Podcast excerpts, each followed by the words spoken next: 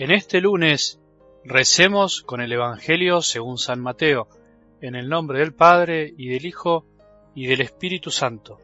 Jesús dijo a sus discípulos, No juzguen para no ser juzgados, porque con el criterio con que ustedes juzguen se los juzgará, y la medida con que midan se usará para ustedes.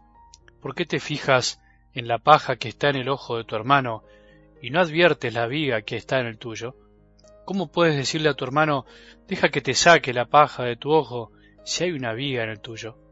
Hipócrita, saca primero la viga de tu ojo y entonces verás claro para sacar la paja del ojo de tu hermano. Palabra del Señor.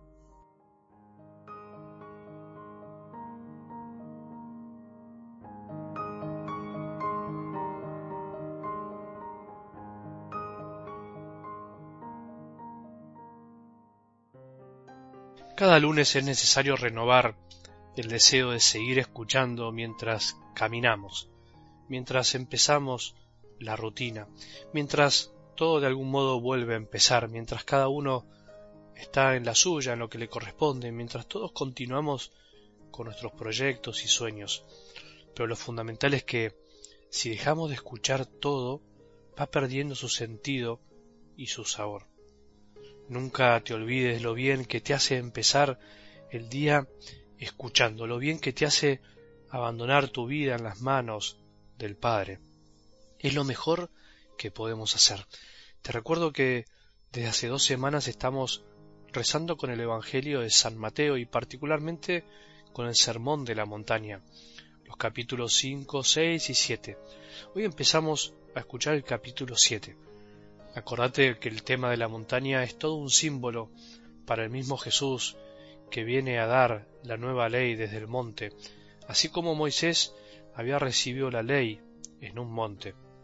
Pero también es un símbolo para nosotros que debemos subir para poder escuchar verdaderamente a Jesús. Debemos salir de nosotros, de nuestra comodidad, para recibir el anuncio del reino de los hijos de Dios, el reino de los hijos un mismo Padre que ama a todos, malos y buenos.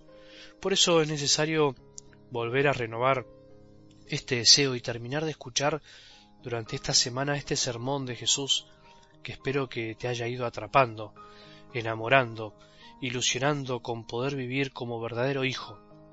Busca un buen lugar para escuchar, busca un buen momento para tomar tu Biblia otra vez y gastar las hojas de tanto leerla y meditarla que la palabra de Dios escrita y escuchada sea nuestro mayor gozo, nuestra lectura más deseada.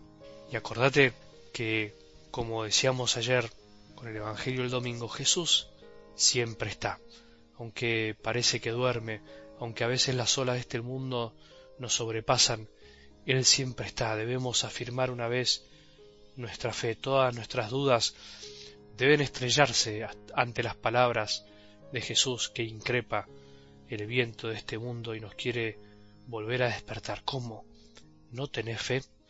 Después de todo el amor que te demostré, ¿no tenés fe?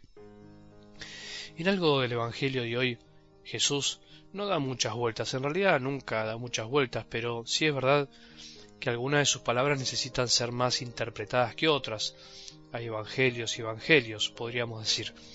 En cambio, ante las palabras de hoy, ¿Qué duda nos puede quedar? ¿Qué interpretación podemos darle? ¿Pudo haber sido más claro y concreto? ¿Son necesarias muchas aclaraciones? Me parece que no. Sin embargo, es algo que debemos escuchar mil veces y hacerlo parte de nuestro modo de pensar y sentir. No alcanza con escuchar, no alcanza con decir qué lindas palabras o qué duras, sino que tenemos que ser oyentes practicantes. Escuchar no asegura el vivirlas.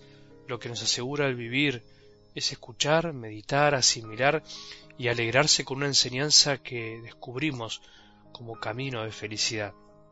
La nueva ley de Jesús es ley de gozo, ley que libera de los desórdenes de nuestro interior y de la esclavitud del cumplir por cumplir. ¿Cuántas veces jugué en mi vida teniendo una viga en mi propio ojo y finalmente el tiempo me terminó enseñando cuánto me había equivocado? ¿Cuántas veces perdí el tiempo hablando de otros mientras no podía yo mismo con mi propia vida. Cuánto dañé a los otros por decir cosas que pensaba y aun siendo verdad no ayudaron a nada. Cuántas personas me perdí de conocerlas verdaderamente por haberlas juzgado antes de tiempo. Pensemos en positivo. No juzgar hace bien, no juzgar nos conduce lentamente hacia la humildad y los humildes son los hijos predilectos del Padre. Los humildes son los pobres de espíritu, son los pequeños del reino, son los más felices, viven sin tensiones. Felices los humildes, felices los que se van haciendo humildes por no juzgar a nadie. Felices los que no se creen con el derecho de andar armando y desarmándole la vida a los demás, pensando que ellos tienen la casa en orden. Felices los que descubren que las mejores batallas que podemos librar son las nuestras, las propias, las de luchar con nuestra propia soberbia que nos ciega y no nos deja ver tanto desorden propio mientras somos especialistas en los ajenos. ¿Qué camino preferís elegir? ¿El de la hipocresía que se alimenta continuamente del error ajeno? ¿El de la hipocresía que se deleita al ver tropezar a los otros? ¿El de la hipocresía que además se cree que no es hipócrita y que siempre tiene una excusa y una razón para juzgar? El de la hipocresía que no es capaz de mirar en su interior para darse cuenta que el primero que tiene que cambiar es uno mismo? Mientras sigamos el camino de la hipocresía, consciente o inconscientemente, jamás seremos hijos de corazón, seremos pura apariencia. Un hermano no juzga a otro hermano simplemente porque respeta al Padre, que es el único que sabe qué pasa en el corazón de cada hijo. El Padre ve en lo secreto y por eso Solo el Padre puede distinguir, puede comprender todo y perdonarlo todo. ¿Juzgás? Pensalo en serio, pensalo con responsabilidad. Respondete esta pregunta con profundidad. Se juzga con todo el ser, con la mirada, con el pensamiento, con el corazón, con la palabra, con la indiferencia, con el rencor, con el olvido. Se juzga con el modo de vivir. Jesús no nos prohíbe pensar y discernir qué es lo que está bien y qué es lo que está mal nos prohíbe emitir juicios de valor sobre las personas que son débiles como nosotros. Elijamos ser hijos, elijamos vivir como hermanos, aborreciendo el mal y el pecado, pero amando y abrazando al que lo hace, al que se equivoca, al que se tropieza. Ayer el que se equivocó fue tu prójimo, hoy puedo ser yo, mañana podés ser vos. Elijamos mejor corregirnos a nosotros mismos primero para poder algún día tener el corazón limpio y así poder ayudar a otros a ver más claro. Que tengamos un buen día y que la bendición de Dios, que es Padre misericordioso, Hijo y Espíritu Santo, descienda sobre nuestros corazones y permanezca para siempre.